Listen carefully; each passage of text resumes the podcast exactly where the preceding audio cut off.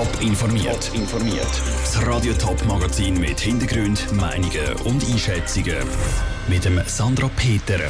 Warum die Zucker ins Frauenfeld trotz dem angespannten Zuckermarkt weiter Sinn macht und wie die Stadt Schaffhausen mit Wärmeverbünden will das Klimaziel 2050 erreichen, das sind zwei von den Themen im Top informiert.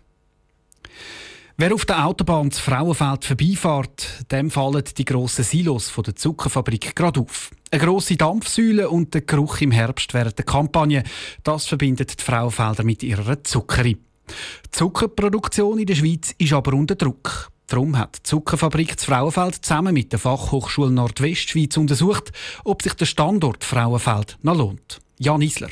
Knapp ein Drittel vom Schweizer Zucker produziert die Zuckerfabrik Frauenfeld. Trotzdem ist der Schweizer Zucker unter Druck. Die Unterstützung vom Bund läuft aus und immer mehr ausländische Konkurrenz macht am Schweizer Zucker zu schaffen. Doch die lokale Verankerung ist für die Zuckerfabrik Frauenfeld wichtig, erklärt der Studieleiter Matthias Binswanger.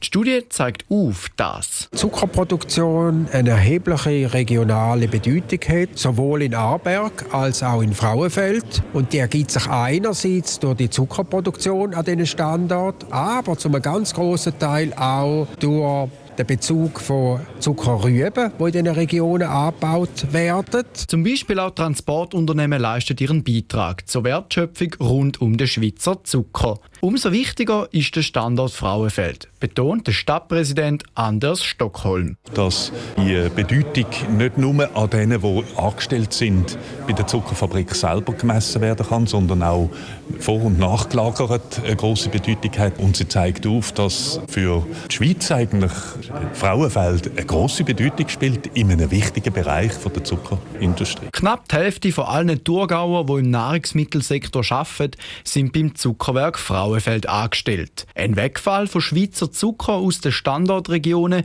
wäre nicht nur für die Stadt, sondern auch für die ganze Region schlimm. Zuckerwerk arbeitet darum mehr mit der Politik zusammen erklärte Anders Stockholm. Wir wollen uns bemerkbar machen in der nationalen Diskussion, die stattfindet, seitens der Standortgemeinden einfach zum Bild vervollständigen, wo die nationalen Parlamentarierinnen und Parlamentarier sich machen müssen, um die richtigen Entscheid zu fällen und ihnen aufzeigen, dass ihre Entscheid Wirkung haben. In Zukunft will das Zuckerwerk auf Nachhaltigkeit setzen, weil auch in der Zuckerbranche der Bedarf an Bioprodukten steigt.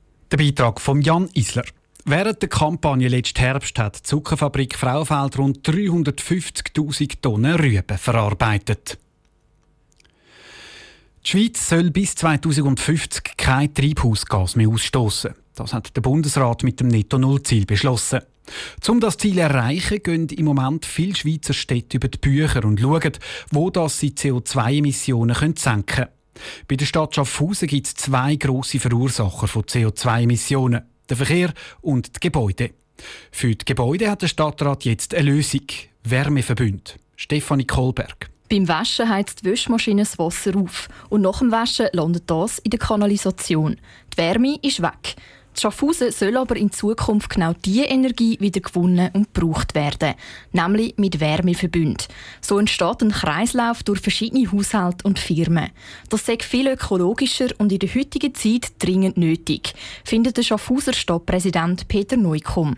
Das pressiere aber auch aus einem anderen Grund.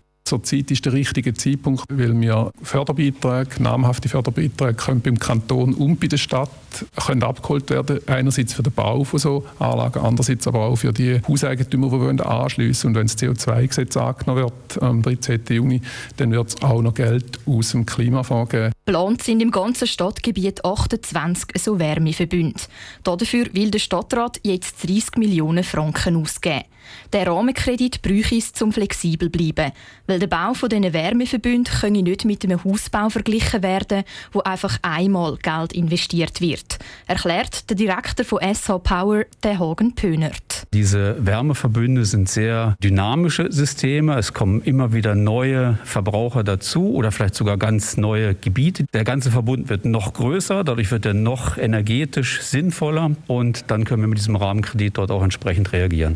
Geld wird also auch gebraucht, um später weitere Gebiete an einen Wärmeverbund anschliessen.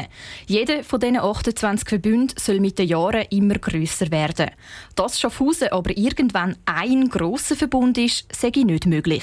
Einerseits gibt es zersiedelte Gebiete mit einzelnen Einfamilienhäusern beispielsweise. Da ist es sinnvoller, dass die selbst eine optimale Energieversorgungslösung haben. Es wird sicherlich auch Verbunde geben, die zusammenwachsen, so benachbarte Verbunde. Aber es wird nicht ein Wärmeversorgungsnetz in Schaffhausen geben. Wenn der grosse Stadtrat einem Projekt zustimmt, kommt es nachher vor das Stimmvolk. Der Beitrag von der Stefanie Kohlberg. Das Stimmvolk soll, wenn möglich, noch das Jahr darüber abstimmen Und wenn alles glatt läuft, könnte dann nächstes Jahr schon mit dem Bau angefangen werden. Der EHC Kloten bleibt ein weiteres Jahr in der Swiss League. Er verpasst den Aufstieg in die Eishockey National League. Dabei wäre es das Jahr zum Aufsteigen so einfach wie schon lange nicht mehr gewesen.